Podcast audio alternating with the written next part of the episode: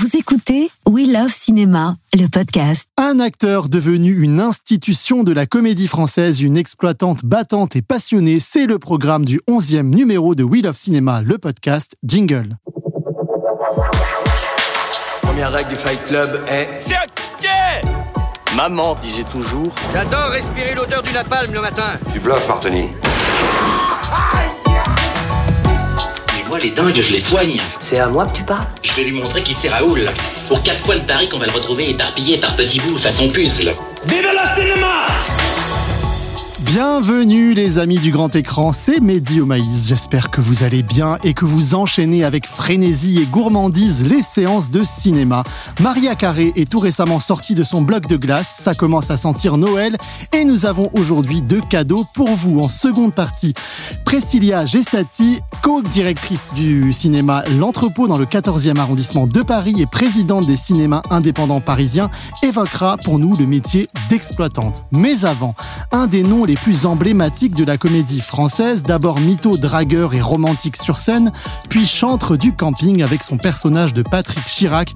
Il enchaîne depuis plus de 20 ans les comédies avec un appétit qui ne se dément pas. Ce mois de décembre, il est à l'affiche de Noël Joyeux, une comédie de Clément Michel, où il incarne un père de famille qui, face aux faux bons de ses enfants, décide d'inviter pour Noël deux résidentes d'une maison de retraite, aux grandes dames de son épouse campée par Emmanuel DeVos. Allez, vous l'avez reconnu, c'est bien sûr l'incontournable Franck Dubosc. Bonjour Franck. Bonjour. Comment vas-tu? Mais je vais très bien. Merci d'avoir accepté cet échange pour évoquer euh, Noël joyeux, mais pas que. On parlera aussi de toi, de tes goûts de cinéma, de ta casquette de réalisateur. Comme je le disais en introduction, tu es devenu au fil des années une personnalité incontournable du cinéma tout court et du cinéma populaire surtout, et je dis ça vraiment noblement parce que j'aime le cinéma populaire, même si certains le décrient. Avec la saga Camping et des comédies comme Disco, Bienvenue à bord ou Barbecue, tu t'es installé durablement dans le cœur de beaucoup de spectateurs et de spectatrices. Cette année, ils t'adoreront, c'est certain, dans Noël joyeux de Clément Michel, où ton personnage, addict aux réunions familiales de Noël, décide d'inviter deux copines retraitées pour pallier l'absence de ses enfants. On y reviendra. Mais avant, comme le veut la tradition de ce podcast, une question quel est le cinéma que tu aimes, Franck? Euh, le cinéma que j'aime, euh, c'est, ce serait le cinéma fantastique, en fait. Moi, Ah j'aime. bon oui, c'est surtout pas la comédie. La comédie vient en dernier, pour moi. Ah ouais. En spectateur, c'est le cinéma fantastique. Et puis, euh, et puis j'aime beaucoup aussi. euh, j'aime assez le cinéma d'auteur, paradoxalement. Je, je, je regarde, j'y passe, je, je suis jamais déçu. Très rarement, parce que je sais que je vais euh, vers quelque chose de, de, de, de jamais. euh, comment dirais-je je- dans une comédie, on sort en se disant ah, j'ai pas assez ri ou ah, c'était pas assez drôle. Là, comme je ne sais pas, dans le cinéma d'auteur, souvent je ne sais pas à quoi m'attendre, je suis toujours agréablement surpris. En fait. Et pourquoi paradoxalement Tu dis? Euh, parce que, euh, parce que on- on- de ma part, on s'attend à ce que j'aime le cinéma populaire que je fais. Je n'aime pas le cinéma populaire, moi, en tant que spectateur. J'ai- J'aime le, le faire, mais en tant que spectateur, c'est pas mon cinéma. À part le cinéma fantastique, oui. Mais enfin, fantastique, il n'y a pas tous les cinémas fantastiques. euh, je parle de, ciné- de- de- Le règne animal, par exemple, dernièrement. Oui, voilà. J'ai- j'ai- J'aime le, le- le cinéma de genre. D'accord. Est-ce quels ont été tes modèles euh, au tout début de, de ton appétence pour le cinéma? Mes modèles, bah, mes modèles, ça va être les films des années euh, 70. euh, c'est Claude Sauté, c'est euh, euh, tous les films français. Parce que jeune, à part des westerns que je regardais, mais beaucoup plus jeune, hein, j'étais très fan de westerns, mais ça, ça m'est sorti très vite de, la tête. C'est tout ce cinéma, euh, oui, des années J70, oui, 70. c'est- C'est c'est Ventura, c'est Gabin, c'est Delon, c'est euh, Belmondo aussi. C'est euh, c'est tout ce cinéma-là, le cinéma de, de- de mon enfance. en fait. Noblement populaire, comme on dit. Noblement populaire pour le coup, ouais. Et qui t'a transmis la passion pour, pour les films? Elle vient d'où? J'ai toujours eu la passion euh, des films. Elle vient, de- je dirais, elle vient du fait, du, elle vient du cinéma du dimanche soir. Elle vient de, de- de ce moment où on a le droit de, de- je pense que c'était le mardi soir même à l'époque, Oui. le mardi soir, où on a le droit de regarder la télévision et les seules choses que j'avais le droit de regarder, c'était le cinéma du mardi soir pour le coup. euh, euh, où on avait les dossiers de l'écran, on avait euh, toutes ces choses-là. Ça, avait pour moi ce que je voyais. À la le, le cinéma m'est venu par la télévision en fait, parce qu'on allait peu au, cinéma ou à Noël. On allait à Noël au cinéma voir le nouveau Disney à chaque fois. Je pense que c'est le cinéma m'a plu par les acteurs. Pas forcément parce qu'il par les histoires. Pas par la mise en scène. Pas forcément ni par les mises en scène, ni par les histoires, mais par les acteurs qui interprétaient des personnages que je, que, que je ne serais jamais. Bah, euh, croyant. Oui, croyant. Voilà. Mais les choses ont évolué. Ça a été l'envie d'être justement différents personnages dans des histoires, mais c'est plus les personnages qui me plaisaient que les histoires. Donc en ce mois de décembre, tu es à l'affiche de Noël joyeux de Clément Michel face à Emmanuel DeVos, de Daniel, Lebrun et Fichot, la mère de Céline Dion dans Aline de Valérie Ouais. Une actrice que j'adore. Euh, quelle est la première chose euh, que t'évoque le mot Noël? Euh, Bing Crosby. Ah oui? C'est la musique en premier. C'est la musique, la musique de Noël. C'est les chansons de Noël américaines qu'on a. C'est New York pour moi. Noël, c'est New York. C'est le, le, le, c'est le Bing Crosby. Tout, c'est tout, tout- voilà, c'est tout. C'est ça que ça me. C'est une, une imagerie qui vient plus des de- films américains. Oui, c'est ça. C'est c'est chaud dedans, froid dehors. Mhm. La neige. Noël pour moi, c'est la neige. Et tu es client des films de Noël à la base, genre les téléfilms qui passent le non, des dimanche téléfilms, après non. et tout. non, des téléfilms, non, mais je pourrais l'être parce que c'est pas, pas tant par le film, par le moment où on le regarde, Mhm. par la façon de le regarder. C'est plus par ça. Mais je non, je, suis pas spécialement client euh, des films de Noël. Et est-ce que, comme ton personnage, tu es un control freak de Noël? Est-ce que c'est, comme disent les Américains, a big deal Noël? Non, c'est le contraire, moi. Moi, je suis le contraire. Je suis euh, de plus en plus. euh, pour moi, autant ma femme est très famille pour Noël, autant moi, je suis, je pourrais faire un Noël à deux. J'en ai fait certains, des fois un dîner intime à deux. C'est, ça me, ça me va. Alors maintenant, j'ai les enfants, du coup, à quatre, en famille, euh, mais en famille réduite. Je suis pas pour les grandes réunions de famille. Et qu'est-ce qui t'a plu justement dans, dans Vincent euh, Barran, ton personnage, qui c'est c'est ça la grande qualité de l'interprétation? Je le trouve pas dans l'excès. Il est très mesuré euh, ce personnage. c'est ça qui me plaisait, c'est c'est que c'est un personnage qui est très, qui est très carré, qui est un peu, qui semble un peu cato comme ça, un peu euh, très sympathique, très gentil, prêt à tout. C'est un gentil. C'est un gentil. Il est pas, il est pas naïf, il est pas idiot. Il est, euh, il est très. euh, oui, c'est ça. J'ai pas fait tant de personnages euh, comme ça en fait. Oui.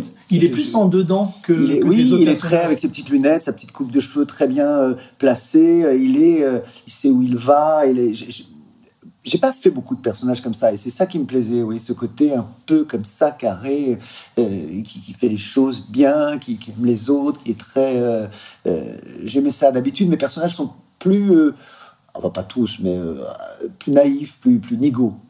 Question un peu de philosophie de comptoir, mais c'est grave d'être gentil aujourd'hui. Non, je- c'est grave. Non, c'est bien d'être gentil. Non, non, c'est bien d'être gentil. C'est, c'est, non, non, c'est bien. C'est, Je découvre. Vous m'auriez posé cette question-là il y a, il y a 15 ans, 20 ans. Peut-être j'aurais dit euh, c'est con d'être gentil, mais je pense que c'est, c'est une belle qualité d'être gentil. On a un petit message pour toi qu'on va te faire écouter. Franck, c'est Clément Michel, j'espère que tu vas bien. Euh, en fait, je voulais te dire que quand on s'est rencontrés, j'étais très ému, très excité, très heureux, très impatient. Et, et quand on a commencé à discuter, tu me parles d'une réplique et tu me dis Oh, celle-ci, ça serait génial si c'était Emmanuel DeVos qui la disait. Et je me suis dit Ah ouais, d'accord, il est comme ça, lui. C'est vraiment la classe, en fait. C'est-à-dire qu'en plus, tu avais raison que c'était mieux dans sa bouche à elle que toi. Et euh, pourtant, toi qui es un monstre sacré du one man, du seul en scène, et qui a fait énormément de films, et je me suis dit, ah ouais, il a ce plaisir d'être dans une troupe, d'être dans une bande. Il a lu le film comme ça. C'est-à-dire, il l'a lu et il a envie de le faire comme moi je l'ai écrit et comme j'ai envie de le réaliser. C'est-à-dire qu'il y a quatre personnalités fortes et l'une sera pas drôle sans l'autre. Et euh, je n'avais pas de doute sur ta capacité à écouter et rebondir sur tes partenaires, bien entendu mais c'était tellement immédiat, je, je- ça m'a, ça m'a, ça m'a, ça m'a donné des ailes, voilà. Donc je crois plus au Père Noël, mais en 2021, quand on a travaillé ensemble, bah t'étais mon Père Noël. Et voilà, je t'embrasse très fort, Franck. C'était donc Clément Michel, le réalisateur de Noël Joyeux. gentil. Une réaction spontanément? C'est, gentil, c'est agréable à entendre. Mais le, le, le- en fait, je- ça fait très longtemps que j'ai, j'ai compris qu'on on est souvent euh, drôle ou émouvant par, euh, par le jeu de l'autre. C'est l'autre en face qui nous, qui nous met en valeur. C'est le, le- Moi, je l'avais compris ça déjà, ne serait-ce qu'avec les petites annonces avec Ellie. Souvent, j'étais un personnage en retrait. Et combien de fois on écrivait... Ellie Semoun, oui. Et combien de fois on écrivait des, des répliques et je disais non, je n'ai pas à parler là. Être derrière toi me suffira. Parce que je, je, je, je suis le... le- on, regarde beaucoup celui qui ne parle pas. Ça, il y a quelque chose de.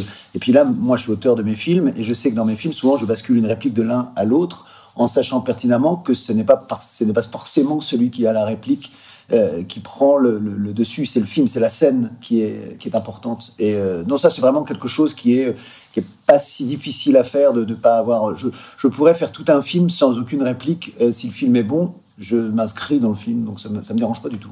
Il a dit que tu. C'est une réplique de moi à apprendre. Hein. en plus. Il a dit que tu étais son Père Noël. Est-ce que toi, tu as eu un Père Noël et c'était qui ce Père Noël? Ah, J'en ai eu plein des Pères Noël, j'en ai eu plein. Euh, euh, je pense que chaque réalisateur qui m'a employé a été un Père Noël d'un moment, d'un moment euh, dans, ma vie, parce que chaque film que j'ai fait, les meilleurs, les moins bons, tous ont été des bons des moments. J'ai que des bons souvenirs moi de mes tournages. Donc je pense que ils ont, chaque réalisateur a été un Père Noël pour moi. Il y en a eu un qui avait un cadeau vraiment extrêmement précieux dans Je pense que celui qui a été mon plus gros Père Noël, c'est Gilbert Rozon, qui a fait de moi l'artiste de One Man Show, qui a qui m'a lancé, qui a été euh, euh, mon producteur pendant des années et des années de, de, de, One Man Show. Et sans lui, effectivement, au début, sans cette mise en lumière qu'il m'a offert, offerte, offert, qui m'a offert, qu'il m'a offert, offert, offert, offert, euh, sans cette en lumière qu'il m'a offert, je pense que je, je, je, j'en serais pas là. On m'aurait pas donné les clés euh, d'un camping, on m'aurait pas donné les clés de, de plein d'autres choses, on m'a pas donné le, le, voilà la chance de faire autre chose. Donc je pense que c'est lui mon premier Père Noël. Justement, ça. en plus, j'ai rencontré dans la neige au Canada, donc voilà. voilà c'était Mektoub. Voilà. Justement, ça, ça introduit euh, l'autre partie. Euh, quelle est la première personne qui t'a dit, Franck, t'es vraiment marrant, tu fais rire, tu devrais en faire ton métier? Est-ce que c'est lui ou quelqu'un d'autre? Non, c'est Elise Moon. C'est Elise Moon qui m'a dit, euh, tu devrais faire, tu devrais faire du one man show. C'est, on écrivait ensemble bah, les petites annonces, tout ça. On écrivait moi dans l'ombre. J'avais pas du tout envie de faire ça. Euh, moi, je voulais être sérieux. Je voulais euh, et, il m'a dit non. Tu voulais faire quoi? Moi, je voulais être un acteur sérieux qu'on respecte, euh, un acteur comme les acteurs que moi j'ai aimés. Les acteurs que j'ai aimés beaucoup n'étaient pas forcément des acteurs de comédie. enfin, même s'il y avait Bourville ou Fernandel, mais c'était pas par la comédie que je les aimais. C'est pas par. J'avais envie de, de, de, de respect. J'avais envie de. parce que juste, c'est intéressant parce que toi, dans ta tête, euh, faire de la comédie, c'est forcément être sous les autres acteurs. Non, mais il y a souvent. Un... Ben, C'est-à-dire que moi, j'ai fait de la comédie qui, qui, qui, inspire le manque de respect, forcément, parce que parce que justement, j'ai fait beaucoup de personnages qui ressemblent aux gens. Donc les gens n'ont pas spécialement envie de, de vous savez, on se respecte pas beaucoup, ni les uns les autres, ni soi-même. Donc forcément, quand euh, interpréter, un, être célèbre par un personnage qui est en maillot de bain, euh, euh, un peu un peu nigo, un peu bêta, qui a des tongs, qui marche comme une grenouille, force, ça prête pas le respect. ça porte pas au respect. un Jean du Jardin dans le même temps qui fait OSS 117 en costume cravate, là, d'un coup, il y a plus de classe. Alors que ce sont deux comédies, vous voyez. Mm. Euh, le, le, le, je, je n'ai pas interprété des personnages. Un personne, interprété beaucoup de personnages un tout petit peu idiots. Donc forcément, les gens euh, associent euh, le, personnage au, à l'acteur. Donc euh, des personnages idiots, un peu simples, on a l'impression qu'ils sont simples à jouer et euh, que l'acteur qui les joue est simple. Donc moi j'ai eu ça. En revanche, euh, celui qui va faire James Bond, il a la classe, alors qu'il n'en a pas dit plus, il n'a pas fait plus. que je comprends. Vous comprenez ouais, ouais, je comprends. Le... Et du coup, donc, c'était pas forcément ce que tu voulais. Elise Moon te, te pousse à ça et tu embarqué directement Pas vraiment. Je, au début, je dis non, et puis après, euh, euh, en fait, c'est venu, l'humour, c'est venu. Alors, on écrivait les petites annonces avec Ellie, toujours, on faisait des personnages comme ça un peu drôles, pourquoi pas. Et puis, euh, et puis un jour, on est, il y a des amis dans un café qui s'appelle le Café du Trésor, qui sont maintenant les producteurs des films du Trésor, qui sont les producteurs des films de Guillaume Canet, de, enfin, de, plein, plein, plein de films, de Gilles Lelouch. Euh, et euh, ils avaient un, café euh, et nous disent on vient des États-Unis, ils font des stand-up, il y a un, petit un petit cube dans le fond du bar. vous êtes acteur, on était tous un peu acteurs, moi un peu plus que les autres qui débutaient.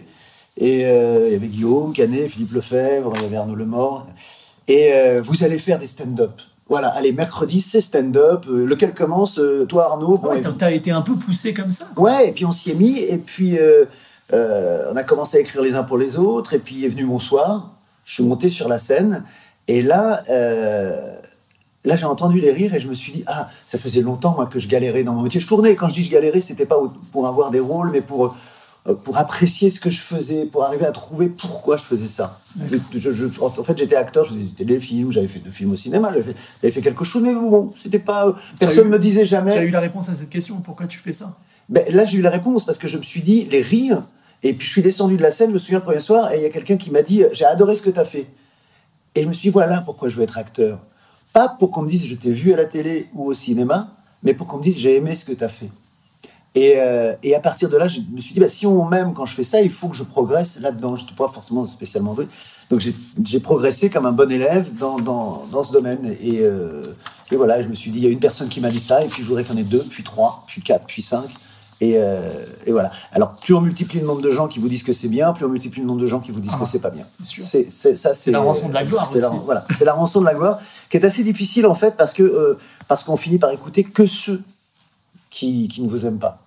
Et, Ah oui et- et la comédie est un domaine très très difficile parce que, comme je disais tout à l'heure, c'est, on- on pleure des mêmes choses. C'est difficile de dire d'un acteur, lui, il me fait pas pleurer. Il est nul, il me fait pas pleurer. En revanche, on peut se permettre de dire d'un acteur de comédie, lui, il me fait pas rire. Et il ça, est pas drôle. ça t'a fait, ça, ça peut te faire souffrir ça Bah, Parce que la critique peut être très dure aussi. Ah, la critique, elle, est, elle, est- elle peut pas. Elle est très dure avec la comédie. Elle est très, très, très dure. Euh, mais parce que mais c'est normal, comme, comme on ne rit pas des mêmes choses, c'est normal que quelqu'un qui n'est pas euh, sensible à ce qu'on fait comme humour va dire il est pas drôle. Non, c'est pas qu'il est pas drôle, c'est juste ça ne t'a pas fait rire. C'est tout. Mais ça en fait rire d'autres. Euh, et, et- et voilà. Et puis en plus, moi en comédie, comme j'ai appris, j'ai- pas ça comme don, j'ai appris et je- comme je voulais multiplier le nombre de, de spectateurs, le nombre de, de gens qui m'aiment, je suis allé dans très large. Donc Mhm. un petit peu de vulgarité, un petit peu de, euh, de, de- de- folie, un petit peu de ceci, un petit peu de cela, et je me suis écarté de ce que moi j'aimais. En fait, je, je, je me suis dé... À force de vouloir plaire à tout le monde. À force de vouloir plaire à tout le monde, je me suis perdu moi. Je, me suis, je ne me suis plus plu à moi. Et, euh, et puis avec l'âge, après, quand j'ai commencé à réaliser tout le monde debout, je me suis dit maintenant, je vais me plaire à moi. Et, euh, et voilà. Qu'est-ce que, qu'est-ce que ça t'a fait apprendre le, le one-man show euh, pour devenir acteur? Est-ce qu'il y, a eu- y a eu quelque chose de positif dans tout ça? Ah oui, oui, oui, ça m'a appris à écrire déjà, Mhm. à écrire beaucoup. J'écris beaucoup, j'écris beaucoup de films.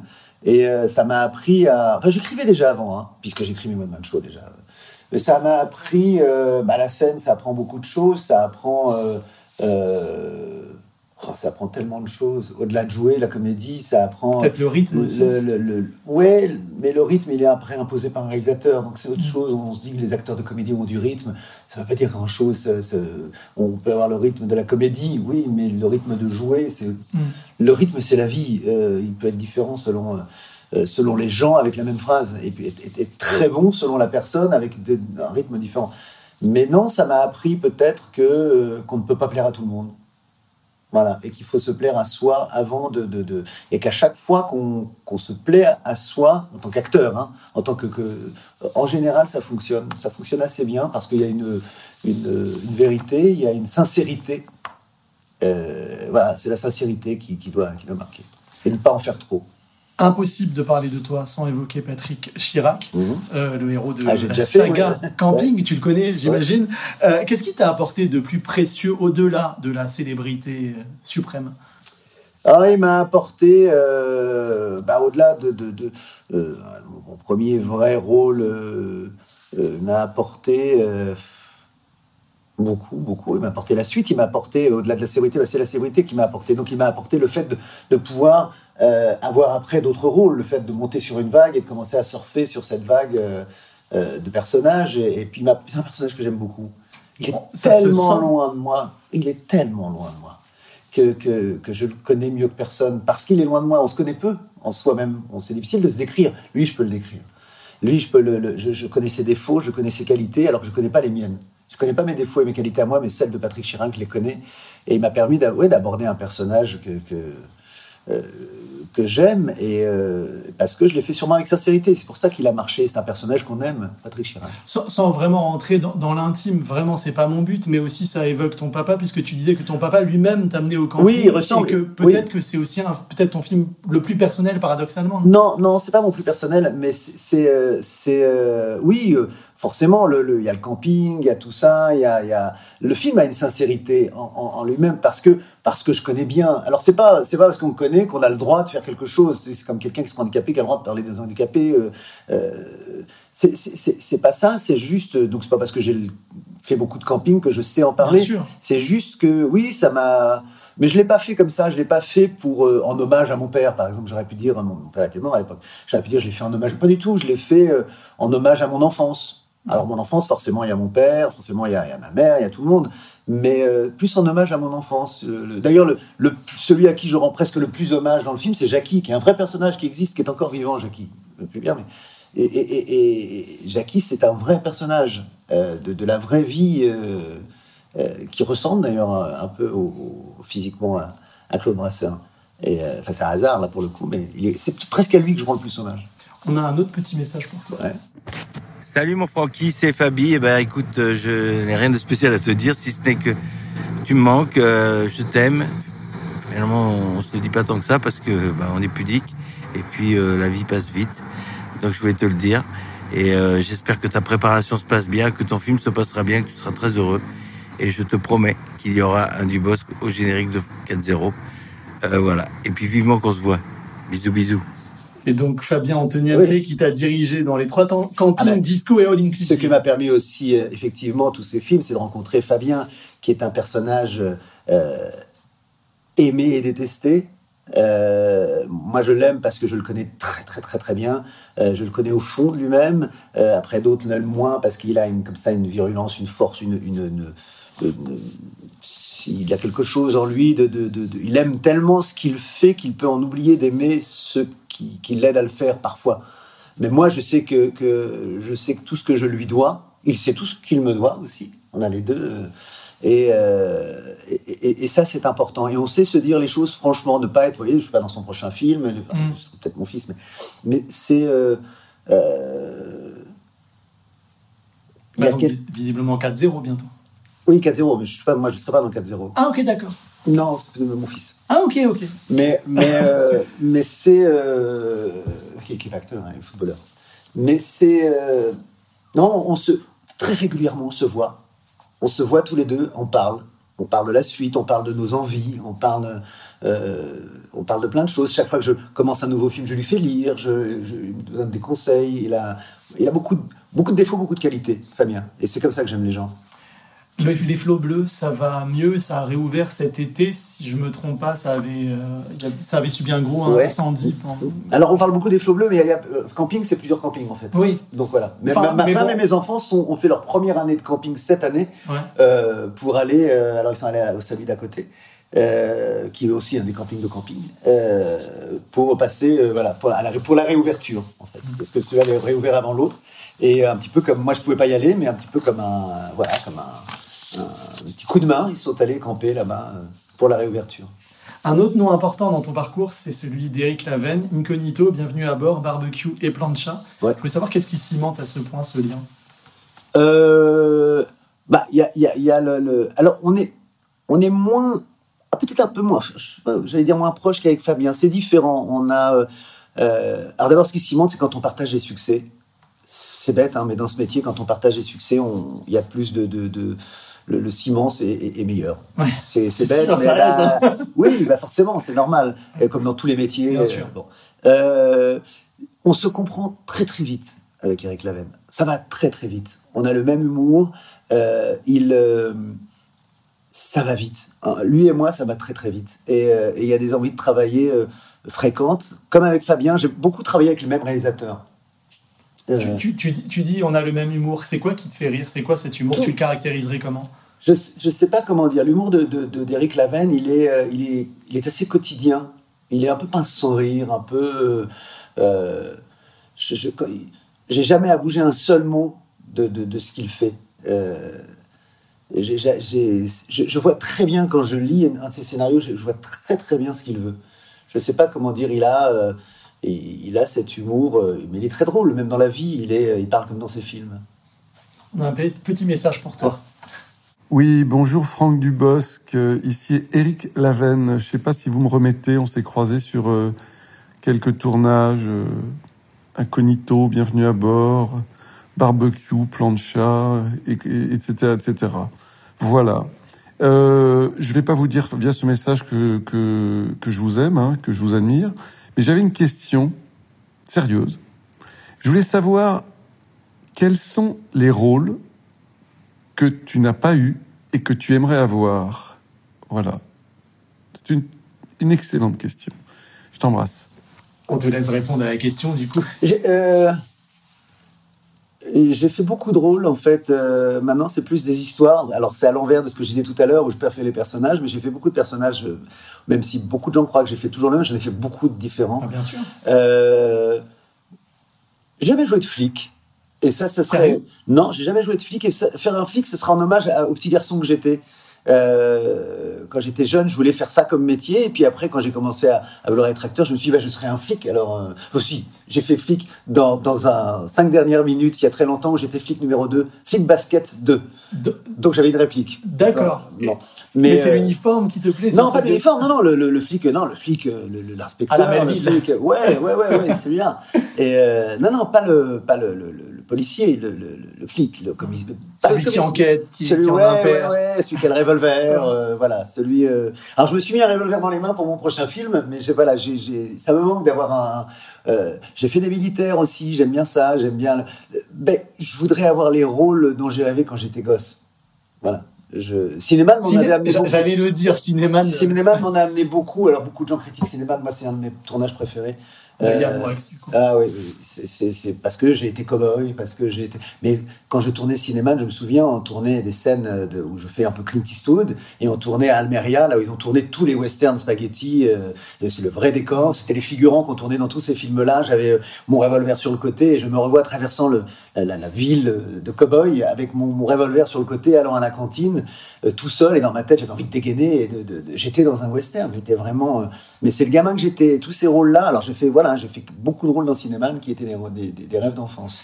Tu, tu en parles avec. Ce, ce- ce film est tellement euh, synonyme de critique Oui. très virulente. Je voulais savoir juste comment, euh, avec le temps, tu as vécu ces critiques. Est-ce que. Je parle vraiment de la presse, pas des spectateurs. Euh, Est-ce que maintenant tu t'en fous? Ça te glisse dessus ou pas? Euh, non, je, je- je m'en fous. Bah, C'est-à-dire qu'elles sont meilleures, les critiques, vis-à-vis de moi. Donc, donc effectivement, non, je m'en fous pas. euh, m'en fous pas parce que parfois, ils ont raison. Euh, c'est presque quand ils ont raison que ça me fait un peu plus, euh, que ça m'emmerde un peu plus. Parce que j'ai envie de leur dire, mais je sais, je sais ce que vous dites là. Je, je, je, je sais pourquoi aussi c'est que ça. Pourquoi c'est. Euh, c'est plus ça. Les critiques méchantes, j'en ai eu au début. Il y en a plus maintenant. Elles sont parfois justifiées. Parfois, c'est un peu plus. euh, Alors c'est facile de dire euh, quand on est réalisateur ou acteur, ah mais c'est pas, il a pas raison. C'est la vision d'un homme ou d'une femme. C'est qu'il y a toujours une vraie raison. Je la comprends et souvent je la comprends. J'essaie de la. Alors c'est intéressant. Ce qu'il faut, c'est éviter de faire des films ou des rôles pour leur plaire. Ouais. Et parfois, parfois on tombe dans ce. Moi, parfois quand j'écris, je, je dis. Ah, mais Ah, tu dis là, la Ouais. critique va pas aimer. Ouais, alors je fais attention et puis et puis très vite c'est effacé par le fait que je- c'est le film qui compte. C'est euh, Mais c'est je ce sais tu parce que je au prépare mon début, tu as prochain voulu, film là. t'as voulu t'ouvrir à 30 publics, tu veux rester toi-même. C'est ça. Et, et là, je sais parce que je prépare mon prochain film et je sais qu'il y a des choses que je, je mets ou que j'enlève. Je ne mettrai jamais rien pour plaire, mais je peux enlever pour ne pas déplaire. Est-ce que mettre en scène, puisque tu es devenu metteur en scène avec tout le monde debout, est-ce que ça t'a- t'aide aussi d'une certaine manière à avoir des rôles que, que tu n'as pas et que tu aimerais avoir? Est-ce que c'est aussi un peu pour ça que tu... Oui, non, non, je l'ai pas fait pour ça. Non, non, parce qu'en général, je m'offre pas le meilleur rôle dans le film, parce que non, non. Ça, en revanche, j'écris des rôles pour les autres qui sont des rôles que moi j'aurais aimé, aimé faire. D'accord. Euh, je, oui, oui. Je- C'est-à-dire que je les regarde. Parce que comme je réalise et que je joue, c'est difficile de, de, de prendre le rôle le plus difficile du film ou quoi, ou le plus. Non, non. Je prends, euh, je ne me mets pas des rôles euh, euh, extraordinaires. Je me mets dedans, je, avec des rôles parfois principe, le rôle principal du film, mais qui n'est pas le, celui le plus, euh, le plus éclaboussant. Ça t'a plu immédiatement à la mise en scène? Ah, j'ai adoré ça. Mais je crois que j'ai commencé, j'ai voulu commencer par ça parce que je me rappelle petit, j'avais une caméra à 13 ans, une caméra Super 8, et, euh, et je faisais plein de petits films comme ça. J'ai- Je l'ai oublié pendant un temps de ma carrière que c'est ça qui me plaisait. Mais à cette époque-là, un enfant pouvait pas dire je veux être réalisateur, ça voulait rien dire réalisateur, c'était pas un métier. Aujourd'hui, je pense que les jeunes, comme il y a des caméras, ils ont leur téléphone, ils pensent plus à pouvoir réaliser ou jouer ou être technicien. Moi, chez moi, à Groqueville, technicien, ça n'existait pas. On était, le seul truc qu'on voyait, c'est les acteurs. Donc, je suis allé vers acteur. Mais le, ce que je préfère, c'est réaliser. Écrire des histoires. Moi, en tout cas, j'ai adoré euh, ton premier film, Tout Ouais. le monde debout. Je le trouve formidable. La scène de la piscine avec la chanson d'Adam Nas, elle est, elle est Ouais. chambée. J'adore. Il a été très bien accueilli euh, par la critique, par le public. Que- comment tu t'es senti euh, avec cet accueil? C'était presque, on, on te souhaitait la bienvenue quelque part. Oui, bah, j'étais euh, bah, heureux parce que le film me plaisait, parce qu'il était vraiment moi. Donc c'est tout à coup, je me suis dit, bon bah voilà, tu vois Franck, quand, quand tu es toi, on peut t'aimer aussi.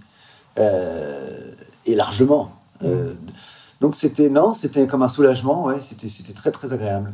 Petit message pour toi, Franck. Hello Franck, écoute, j'espère que tu vas bien. Je suis ravie de pouvoir te poser euh, deux petites questions. Alors la première, ça serait si tu avais eu un rôle à jouer, quel rôle tu aurais aimé jouer dans tous les films que tu as vus? Et est-ce qu'il y aurait eu un rôle que tu aurais adoré interpréter? Et quel film tu aurais adoré réaliser? Voilà, écoute, je te fais des gros bisous et à très bientôt, j'espère. Alors, c'était Alexandra Lamy Oui. qui te donne la réplique dans Tout le monde debout. Ouais. Tu as déjà répondu à la première question euh, avec Eric Laven, mais la deuxième. Euh, Alors elle, c'était plus précis, un- dans un film que j'aurais vu. Ah oui, pardon. autre chose. Ah oui, oui, pardon, Oui, oui. excuse-moi, oui. Dans un film que j'aurais vu, euh, euh, c'est c'est- c'est- c'est- c'est- c'est, euh, c'est diffi- c'est difficile parce qu'il y a tellement. euh, euh, j'aurais aimé, si, bien sûr. Euh, hum, encore qu'il y en a plein. Si, j'aurais aimé être Michel Piccoli dans Les choses de la vie. Ah, C'est vieux, hein. C'est vieux, hein, ouais. Euh, ou Patrick Devers, euh, Patrick Devers dans, euh, Série noire. dans, non, dans tous ses films. Ah. Dans tous ses films. Après, après le, le- le- le- le- quel film j'aurais aimé réaliser Je sais pas. Je, je- je- Il y en a plein. Il y en a plein. J'aurais aimé réaliser des, des gros films euh, euh, tellement difficiles à réaliser. euh, Un péplum. non, mais les, les- les- les- les- après, c'est très, très compliqué. Je ne sais pas ce que j'aurais aimé réaliser euh, comme film. Je ne sais pas parce que je pense que s'il y avait des films que j'aurais aimé vraiment réaliser, je me dirigerais euh, euh, vers ça, quelque part. Mais, non, ce va vrai, parce que je sais ce que je veux faire après. Oui, oui. oui. Ça va peut-être se préciser Oui, avec le oui. temps. Je, je- je- Mais j'aimerais faire un gros film, ouais. Un gros film à grosse, grosse envergure. Il y a une chose que tu as en commun avec Alexandra, c'est un incroyable capital sympathie auprès du public. Il y a un secret pour ça? Euh, non, j'en sais rien. euh, c'est. c'est, euh, C'est quelque chose que tu cultives ou qui est naturel? non, c'est les rôles qui font ça, en fait. C'est les rôles qui font ça. Je pense que c'est les, les- les rôles qui sont populaires. Et, euh, après, il y en a qui m'aiment. Moi, je pense que à ceux qui m'aiment pas. Donc, c'est toujours difficile de se dire qu'on a un capital sympathie. Mais c'est parce que je suis. euh, parce que je suis assez normal, en fait. C'est la normalité qui fait ça, je pense. Pareil, euh, Alexandra est- semble être une fille normale de, de- de- de tous les jours, de girl Elle next, hein. door. Exactement. Bah, moi, je suis le boy next door. Ah bah voilà. Voilà. C'est formidable. On va, on va conclure par euh, la traditionnelle interview euh, We Love Cinéma. C'est quelques questions autour du cinéma. Je te les pose, tu réponds le, le plus spontanément possible. D'accord. Euh, le film qui t'a fait aimer le cinéma Il était une fois l'Amérique. Sergio Leone. Ouais. Qu'est-ce que ça t'évoque? C'est- New York, c'est euh, la musique, c'est. euh, c'est tout. J'aime ces films qui sont sur toute une longueur comme ça, de, de, de génération, les petites Les sagas qui- familiales. les ça. grandes sagas comme ça qui, qui, qui, qui vont de, de- de- du- des, des jeunes gens qui deviennent des vieux, des vieilles personnes sur toute une vie. Voilà, c'est parce que ça me donne le, le, le- le- euh, ça m'empêche de, de penser à ce qu'ils étaient avant et ce qu'ils seront après. Ça on me le donne. Et puis c'est la musique, c'est tout. Ah ouais, la York, musique est, est dingo. Euh, la personne qui t'a fait aimer le cinéma Euh, Belmondo. Pourquoi?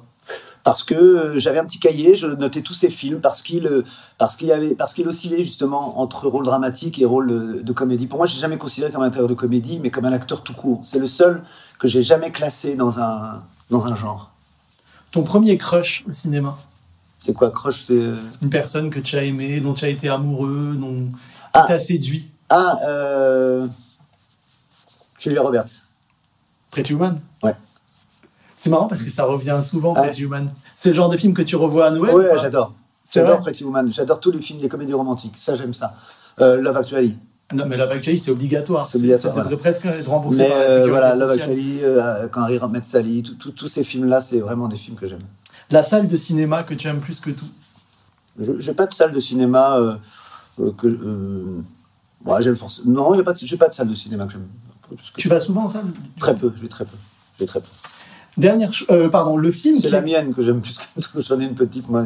C'est chez moi. Ah bah au moins il y a Euh, personne qui mange fort du popcorn. C'est ce que je déteste au cinéma. C'est vrai Ah bon, on est deux alors. Ouais, je déteste euh, Le film qui exprime le mieux le sentiment amoureux pour toi. quand il rencontre Sally. C'est très New York en fait. hein. Ouais, j'adore ça. Dernière chose, une déclaration d'amour au cinéma. Si le cinéma était devant toi personnifié, tu lui dirais quoi? Continue d'y croire. Parce que tu penses que parfois il n'y croit pas assez Parce que, parce, non, parce qu'il a des raisons de plus y croire. Donc euh, il faut continuer d'y croire au cinéma. Il faut, euh, il faut que ça existe encore. Qu'est-ce qu'on peut te souhaiter là, à l'approche des fêtes, euh, pour ta carrière, pour ton prochain film? Qu'est-ce que Bah, du succès, mais euh, qu'on peut, de continuer, de continuer à faire des films encore tant que je suis debout, de faire, ouais, de continuer, continuer à faire des films en tant qu'acteur ou en tant que réalisateur. Je, sais continuer, j'ai envie de continuer, j'ai encore plein de choses à raconter. Merci mille fois, Franck, pour ton temps et cette belle générosité qui scie parfaitement à ton personnage de Noël joyeux, euh, que je vous encourage à découvrir en salle. D'ailleurs, Noël joyeux, joyeux Noël, c'est Ouais. pas tout à fait pareil en fait. Noël joyeux, c'est. Il y a une injonction à ce que ça soit joyeux. Joyeux Noël, c'est. Joyeux Noël, on, on- oui, oui, c'est, euh, ça aurait pu être Noyeux Joël Oui. aussi, Je mais, sais que souvent je fais l'erreur. mais beaucoup de gens, beaucoup de gens, ouais, ouais. j'avais demandé beaucoup à Clément Michel pourquoi pas Noyeux Joël, parce que Ouais. quand j'étais jeune on disait Noyeux Joël, mais effectivement sans doute parce que aussi Noël joyeux euh, veut dire quelque chose. Exactement. Ouais. En tout cas, je te souhaite tout le meilleur pour les projets à venir. Joyeux Merci. Noël, Noël joyeux, tu prends ça comme tu veux. Et puis à bientôt et plein de cadeaux sous le sapin, j'espère. J'espère. Merci. Et maintenant, ils font le cinéma, elle surtout en accueillant les films dans sa salle de cinéma, l'exploitante Priscilla Gessati. Bonjour Priscilla Gessati. Bonjour Mehdi. Comment Merci. ça va bah Merci, ça va très bien. bah, je suis ravi de, de te recevoir dans ce podcast We Love Cinéma. Euh, sans une exploitante ou un exploitant, le film n'arrive jamais au public, en tout cas pas dans une salle de cinéma. Tu reviendras plus précisément pendant l'échange sur ton parcours. Tu as dirigé le Balzac entre 2017 et 2021, un des rares cinémas qui survit encore près des Champs-Élysées, avant de prendre la codirection de l'entrepôt emblématique salle du 14e arrondissement. Première question avant de vraiment rentrer dans le vif du sujet, quoique c'est le vif du sujet. Il faut vraiment, Priscilla, que tu considères qu'on est euh, ignare euh, dans le domaine. Donc, qu'est-ce que c'est qu'un exploitant, une exploitante de cinéma, de salle?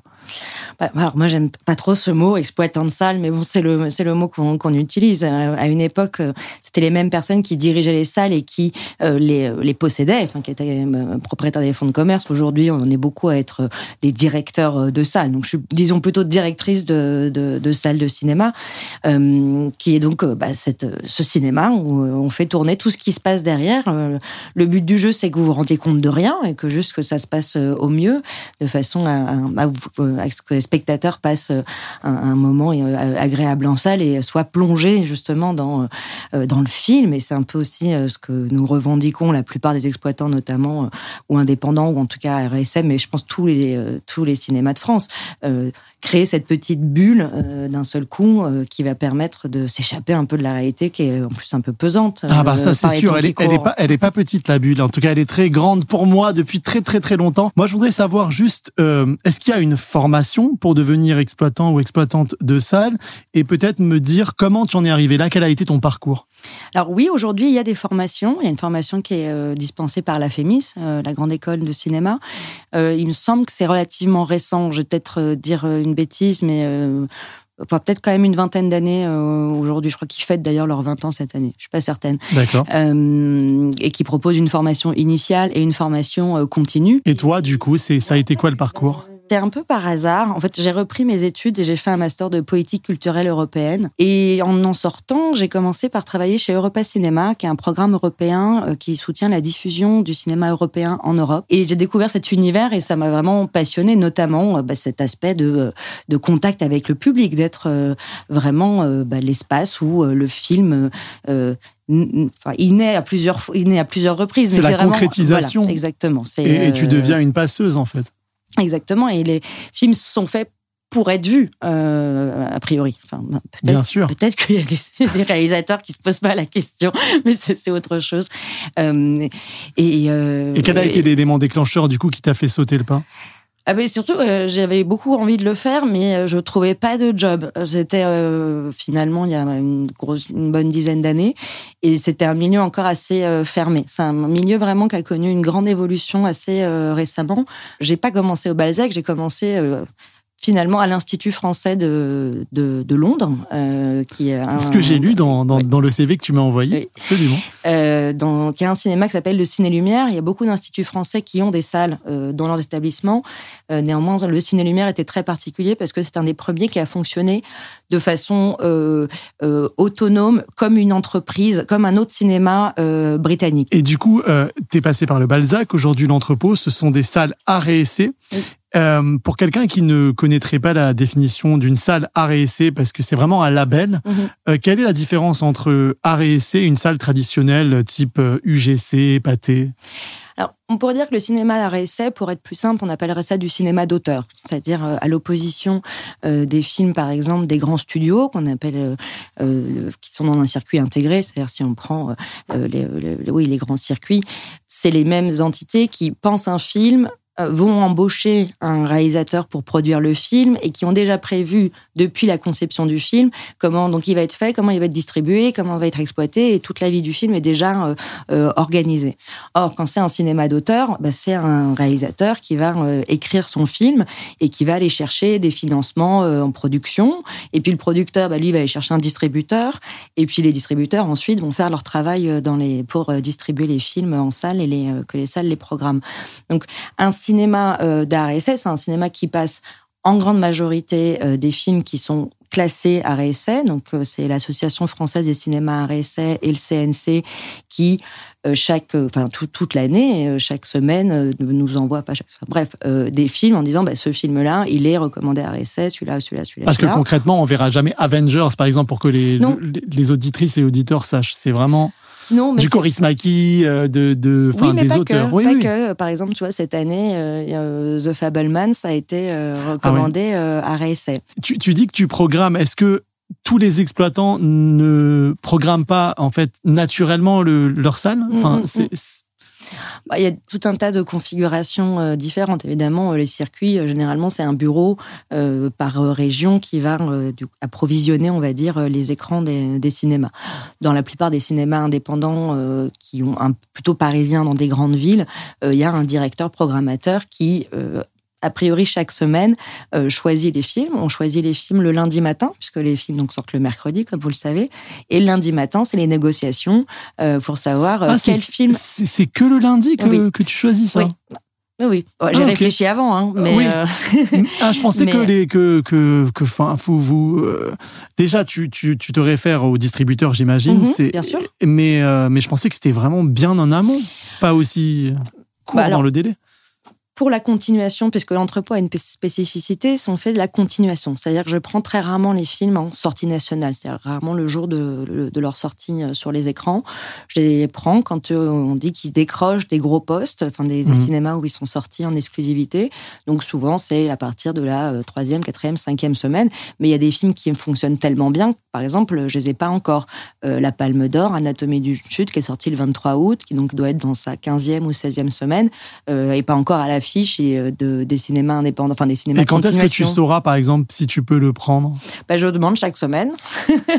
ça fait deux, trois semaines que je demande au distributeur.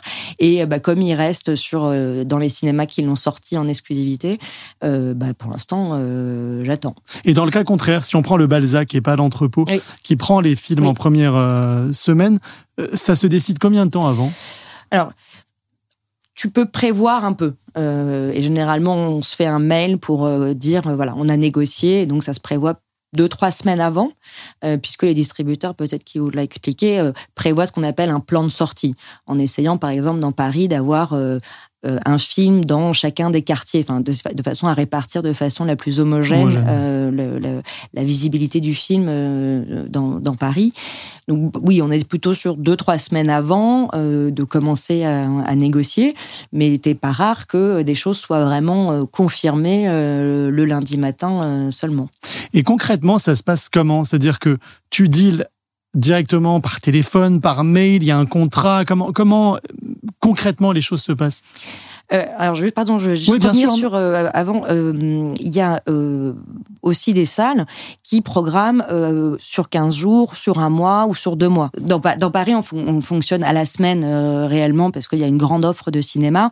Euh, en revanche, parfois en, banlieue ou en province, on peut pr- programmer au mois ou, ou toutes les deux semaines ou sur deux mois.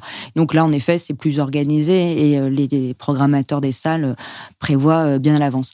Ce qui a un côté contraignant, c'est qu'après, euh, ça veut dire que tu fais ce qu'on appelle la grille. Et donc, tu es un peu contraint. Parce que quand tu fais ton programme sur euh, deux mois, bah, euh, les choses sont prévues. Donc, t'es un peu bloqué. Quoi. Elles sont annoncées, tu les as mis dans un programme, et dès lors que euh, des séances sont programmées, mises dans un programme et ouvertes à la billetterie, euh, c'est très compliqué d'en annuler. Ça se fait pas, enfin, parce qu'il y a toujours des spectateurs. Enfin voilà, Ah de ouais. dire à un spectateur ah bah non désolé on l'a annulé, ça n'existe Ouais. pas, ça ne se fait pas. C'est sûr. Voilà. Et du coup, je te... non, non, mais je t'en prie, je te, je te posais la question de comment concrètement les deals se font. Est-ce qu'il y a des contrats? Comment ça se passe? Enfin, com- comment matériellement, logistiquement, concrètement, on, on fait venir un film d'un distributeur à une salle? Il n'y a pas de contrat. Euh, il devrait y en avoir. Euh, Il y a parfois des euh, boîtes qui euh, font des contrats à l'issue de la, négociation, mais c'est assez rare. Souvent, c'est un échange de mails pour confirmer que la programmation va bien avoir lieu. Comme ça, il y a une, trace quand même euh, écrite. Sinon, à l'occasion bah, des festivals, de euh, euh, visionnage pour les exploitants, euh, moi, je peux commencer à montrer mon intérêt pour un film euh, à un distributeur.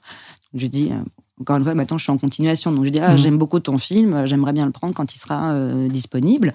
Et puis au moment où on discute du film, c'est oui, euh, par exemple, un lundi matin. Et donc là, j'ai dit, bah, c'est OK, il y a un mail.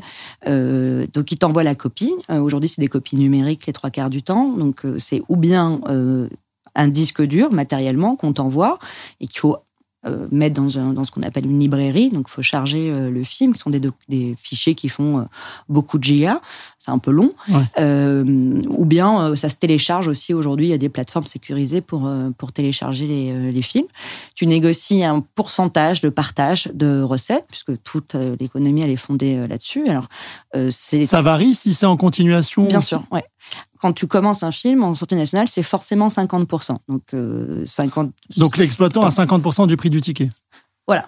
Ok. Et l'idée, c'est que c'est les exploitants qui ont l'argent, parce que c'est nous qui encaissons les sous, et ensuite on reverse euh, 50% euh, aux distributeurs, euh, qui facturent toutes les semaines pour tous les films dans chaque salle, puisqu'on a des bordereaux, tout ça est très très euh, euh, contre, pas contrôlé, mais c'est une très bonne chose. hein. On a un système de billetterie unique en France aujourd'hui qui est contrôlé par le CNC. C'est des caisses qui sont labellisées. Enfin, tu peux pas offrir un truc comme ça. Il y a encore très peu de cinémas aujourd'hui qui font des caisses qu'on appelle manuelles, comme à l'époque où on déchirait un ticket, etc. Aujourd'hui, tout est dans un ordinateur et tout est enregistré de façon à avoir une, ce qu'on appelle une remontée de recettes la plus transparente possible. C'est-à-dire qu'un distributeur, euh, voilà, quand, euh, quand j'ai vendu 28 tickets, bah, euh, automatiquement la machine va renvoyer au bout de la semaine cinématographique C'est ce qui permet d'avoir les soirées ciné-chiffres très, très, très proprement, parce qu'en fait, tout converge sur un même ordi, quoi, grosso Exactement, modo. exactement. Donc euh, ça, ça garantit vraiment un bon travail entre exploitants et distributeurs. Donc on commence toujours à 50 et ça peut pas aller plus bas que 25. Euh, C'est-à-dire que 25, ça veut C'est dire le que minimum de la continuation, 25. oui, en fait, on le fait jamais. Euh, en fait, c'est 30 euh, en général. Et souvent en continuation, en fonction de la fraîcheur du film, si on peut dire. Je commence à 45-40 et je descends, par exemple, de 55, parce que c'est comme ça que ça se fait, de semaine en semaine. Et après, quand j'arrive à 30, bah, généralement, je descends pas en dessous de, je descends pas en dessous de 30. Et Et, et- et petite question, euh, peut-être bête, mais quand tu prends le film, quand tu l'acquiers, est-ce qu'il y, a un- il y a un coût que tu as Non. un- ça coûte rien de, le prendre, de le programmer? non, ça coûte, ça coûte rien. Et est-ce que parfois tu te dis, ah, celui-là, il va pas vraiment bien marcher, euh, je préfère prendre celui qui va marcher et aller à contre-courant de tes convictions personnelles Est-ce que forcément ça arrive? J'ai la chance que mes convictions personnelles sont pas forcément celles de faire beaucoup d'entrées. Je suis ravie de faire des entrées. C'est toujours réjouissant d'avoir des salles euh, pleines plutôt que des salles euh, vides. C'est aussi le grand intérêt de la continuation euh, et de l'entrepôt. J'arrive à équilibrer entre des films que peut-être j'aime moins parce qu'en fait, euh, quand on est programmateur, on programme pas que des films qu'on a adorés. Parce que ça, c'est ce qui m'intéresse le plus. Moi, je, suis arrivé en France en 2001 et j'ai beaucoup, beaucoup fréquenté le Balzac à l'époque de Jean-Jacques Spoliansky, qui faisait vraiment les tours, euh, le tour des salles en, en, en, présentant avec ardeur les films. Et il m'avait dit à l'époque, pour qu'on survive, il faut changer le cinéma. Il faut en faire un lieu de vie. Donc, il faisait des ciné-concerts, euh, des projections presse, énormément de choses qui font que le cinéma sort de sa vocation première, qui est juste de recevoir les spectateurs pour des films prédéfinis. À quel point aujourd'hui, toi en tant qu'exploitante, avec l'entrepôt, euh, tu penses que c'est primordial pour la survie d'une salle de cinéma d'aller au-delà de sa vocation première? Je pense que euh, Jean-Jacques était assez précurseur dans le sens Jean-Jacques Spolensky, oui, pardon, l'ancien directeur, l'ancien directeur de, du Balzac, du Balzac euh, mais qui c'est euh, encore plus, qui est encore plus important aujourd'hui où tout est disponible et encore, enfin, alors évidemment il y a eu la période Covid qui a encore accéléré euh, ce phénomène. Aujourd'hui où tu peux voir quasiment tous les films dans ton canapé, euh, tout seul dans ton coin, euh, arrêté au milieu pour aller répondre au téléphone ou faire un truc ou, ou autre. S'il n'y a pas une, quelque chose d'ajouté dans la salle, euh, bah c'est un peu compliqué de, de faire concurrence parce Bien que sûr. euh, on est tous tentés. Et même techniquement, parce que les gens, ils ont de, de, meilleurs écrans, une bonne technologie chez eux, et ça pousse aussi. Toi, ça a été comme de la tenancière aussi d'une maison, et il faut bricoler dans une maison. Bien sûr. Et euh, mais moi, ce que je trouve bien dans un, parce que je regarde beaucoup de films chez moi aussi, mais quand je suis dans une salle, je je suis pas si souvent vraie spectatrice, tu vois. Enfin, euh, je regarde des films toute seule dans ma salle le matin en visionnage, mais c'est pas comme quand je vais euh, au Cinoche et quand je vais parfois au cinéma avec des avec des amis. J'adore me retrouver dans ce truc-là, dans cette salle où d'un seul coup, bah, il fait noir, euh, on se tait, euh, euh, tu sens qu'il peut y avoir des émotions euh, entre les spectateurs euh, euh, pendant le pendant le visionnage et ce temps un peu suspendu, euh, il est vraiment euh, magique et il y a que la salle qui te le, qui te le permet. Par ailleurs, Plus un, si je peux me permettre. par ailleurs, il y a, euh, moi, il y a un truc sur lequel je suis un peu, un peu psycho. Et, Les pop-corn. et ouais. J'ai lu. Moi aussi. Pourtant, je m'appelle au maïs. J'étais normalement prédestiné à aimer le maïs et tout.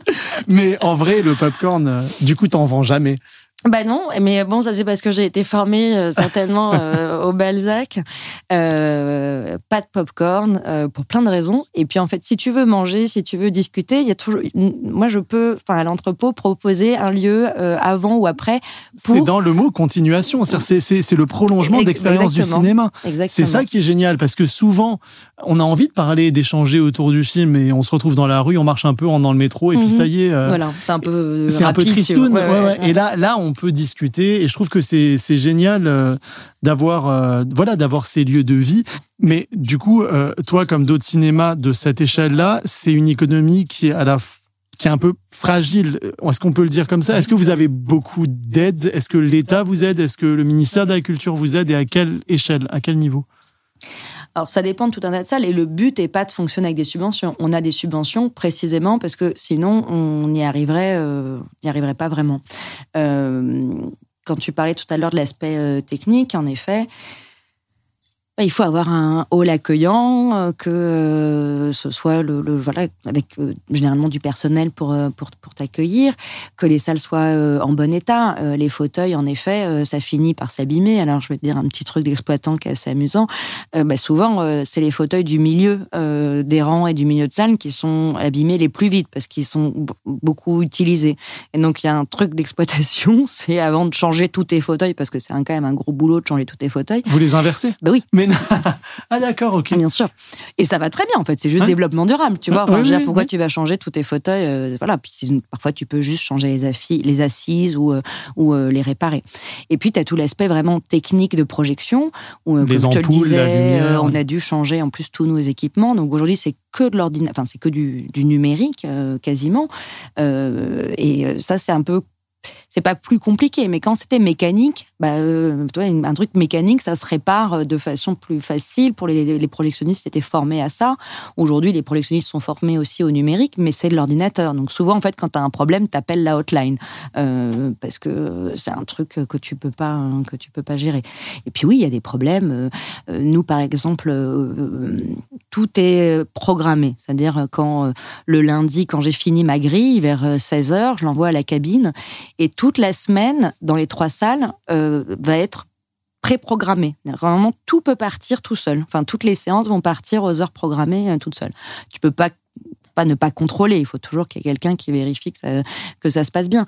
Mais euh, comme ça est censé marcher tout seul, bah quand ça marche pas, euh, t'es coincé, tu vois. Euh, la semaine, il y, a, il y a deux trois semaines, je faisais une animation. On a fait un grand jeu de pistes autour de l'homme de Rio pendant mon premier festival. Oui. Et c'était super. Et moi, je devais faire une animation. Un avec super les- festival avec les tout petits. Exactement. Et je vais faire moi une animation où j'étais donc la directrice du cinéma à, à- à mélanger les copies du film. Et il fallait que les enfants remettent les images dans le bon sens. Et à ce moment-là, euh, il y a la, la personne à la caisse qui m'appelle et qui me dit j'ai un problème, il y a plus de film en deux. Alors, euh, je, je donne mon thé, je sais pas je- comment je me débrouille, mais enfin, je dis à une personne de mon équipe, tiens, fais la directrice, et je descends, et j'arrive en salle 2, plus de son, plus d'image, euh, et la salle généralement se rallume dans ce cas-là, parce qu'il y a des choses, de- des principes de sécurité qui font que si t'as plus d'écran, enfin, si l'écran est noir, les, la salle se rallume pour que les gens puissent... là, euh, Tu gardes ton sang-froid là? Non, tu flippes à chaque fois. Bah, alors, c'est des choses que tu apprends quand tu quand, quand es sur quand es sur place. J'ai des- non, j'ai eu des sueurs froides au début au Balzac quand c'est les premières fois. Quelques petites questions rapides pour, euh, pour terminer cet entretien. Quelle a été ta meilleure séance de cinéma en tant qu'exploitante, bien évidemment, directrice d'un cinéma? Hier, non, dimanche, c'était quand C'était avant-hier. C'était quoi? Avant-hier. On a fait une, une séance, donc comme je t'ai dit, on a un restaurant euh, à l'entrepôt, ce qui est formidable. Et souvent, je fais des événements autour des livres. Et euh, il y a un livre de cuisine qui vient de sortir, d'une édition qui s'appelle Les Éditions de l'Épure, qui euh, republie des anciens bouquins de cuisine. Et donc là, c'est autour d'un cuisinier qui s'appelle Pellegrino Artusi. Et donc, c'est la Bible de la cuisine italienne. Et on a fait une séance en salle de cinéma. Et ensuite, il y avait une dégustation de quelques recettes du livre de cuisine. Et euh, on a fait complet. Et on a une- un petit passage euh, à l'entrepôt d'une salle qui enfin de la grande la salle 1 qui va directement vers le resto. Et les spectateurs sont sortis de la salle de cinéma. Ils sont arrivés dans le resto qui est sous une verrière où on avait dressé toutes les tables. Et, euh, et- et c'était euh, ils étaient tous hyper ravis. Et euh, et il y a un moment il y a quelqu'un qui s'est mis à applaudir vers la fin du repas et toute la salle a applaudi tout le monde. Et c'était un moment un peu magique tu vois. C'est le moment où tu te dis ah bah J'ai réussi. ça valait le coup d'être là depuis 9h ce matin. Quel est le meilleur spectateur ou la meilleure spectatrice que tu aies rencontré Ah, c'est dur comme euh, comme question Quelqu'un qui t'a marqué Parce que tu dois, Ah, tu en dois en voir des vertes et des pas mûres oui, dans une non, salle. C'est ça, il y en a plein. Euh, Il y a plein d'histoires. C'est ce que je- un cinéma, c'est un pas de porte. Tu sais, les gens, ils arrivent, ils pensent un peu que t'es, euh, que. T'es leur pote. Un peu leur salon. Oui, non, mais c'est ça. Tu vois, il y a un côté, euh, tout le monde peut aller au cinéma. C'est aussi une des choses que moi j'aime beaucoup dans euh, faire du cinéma plutôt que du théâtre. J'aime beaucoup le théâtre, mais euh, euh, c'est- accessible à tous, c'est très populaire. Et euh, nous, on a des spectateurs, on les voit, ils reviennent, euh, ils sont là trois, quatre fois par semaine. Alors moi, je suis pas très, très souvent à l'accueil, mais j'y suis quand même régulièrement. Et quand je revois, voilà, et c'est super de revoir des spectateurs qui viennent plusieurs fois par, par semaine. Et c'est pas forcément des gens âgés qui ont rien à faire. hein. Il y a aussi des jeunes gens. Parce que c'est le cliché des salles à réessai, c'est qu'il n'y a pas de jeunes et qu'il n'y a que des personnes plus âgées. De plus en plus. Et pareil, les animations et faire des animations un peu fun pour les euh, pour les plus jeunes et pas seulement euh, des débats euh, avec des universitaires qui moi je, je trouve ça très intéressant mais c'est pas forcément euh, le truc le plus sexy pour attirer euh, des jeunes gens. Euh, on en fait beaucoup notamment avec les cinémas indépendants parisiens où on a créé euh, un ciné-club qui est organisé par euh, des étudiants. Donc on a euh, chaque année on recrute cinq étudiants qui montent un programme euh, qui donc qui fait 10 séances dans l'année, donc qui se passe dans 10 cinémas du, des cinémas réseau, des- du ouais. réseau, exactement. Et une autre chose qui est formidable, qui s'appelle l'Open Screen Club, sur le modèle du euh, Open Mic, c'est ça? Oui. Et euh, c'est, euh, on ouvre une candidature, c'est-à-dire euh, on, ouvre une adresse mail et n'importe qui peut envoyer un film de moins de 8 minutes qui doit avoir été fait dans l'année euh, générale. Et on, les huit premiers films qui nous arrivent, on va les passer en salle. Alors, on les regarde quand même parce qu'il faut qu'on s'assure qu'il n'y ait pas de choses violentes. C'est aussi notre responsabilité, ça, par exemple, de, contrôler quand même ce qui se passe sur les écrans. Et du coup, tu as des tout jeunes cinéastes, ou en tout cas des gens qui ont envie de se frotter euh, euh, au, au, cinéma ou à, la, ou à la vidéo, qui vont avoir leur film projeté euh, sur, Ah, sur grand écran. C'est génial, c'est là, c'est vraiment transformer le Voilà. cinéma en lieu de vie et du coup ça, ça, ça dépasse même sa vocation première et c'est ce qu'on disait en, en début de podcast. Ton, ton, ta pire séance,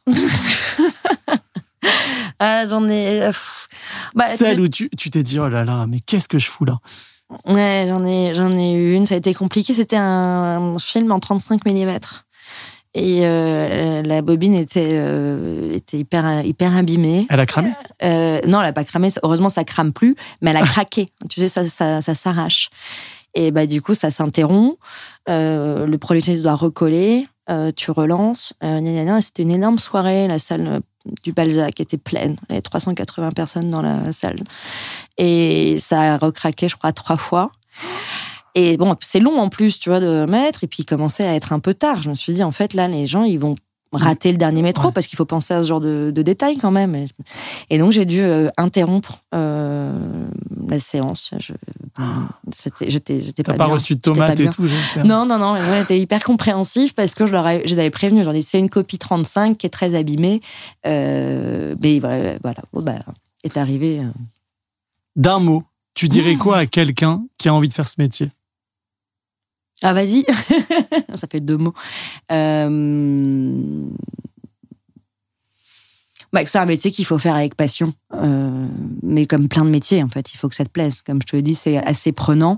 Il euh, faut avoir envie de partager. Et il faut avoir envie de... Ouais, non, non. Partager. Je pense partager, c'est le maître mot de, de C'est comme la bonne cuisine, hein, c'est exactement pareil. Exactement. Merci en tout cas, Priscilla Gessati, d'avoir mis pour nous de la lumière dans les salles obscures pour mieux en comprendre le fonctionnement et les petits secrets. Je te laisse donc regagner tes films et ta famille de spectateurs, si je peux dire ça comme ça. Complètement. Tiens bon, tenez bon et vive le cinéma naturellement. Et vive le cinéma. Merci beaucoup à Merci toi. à toi.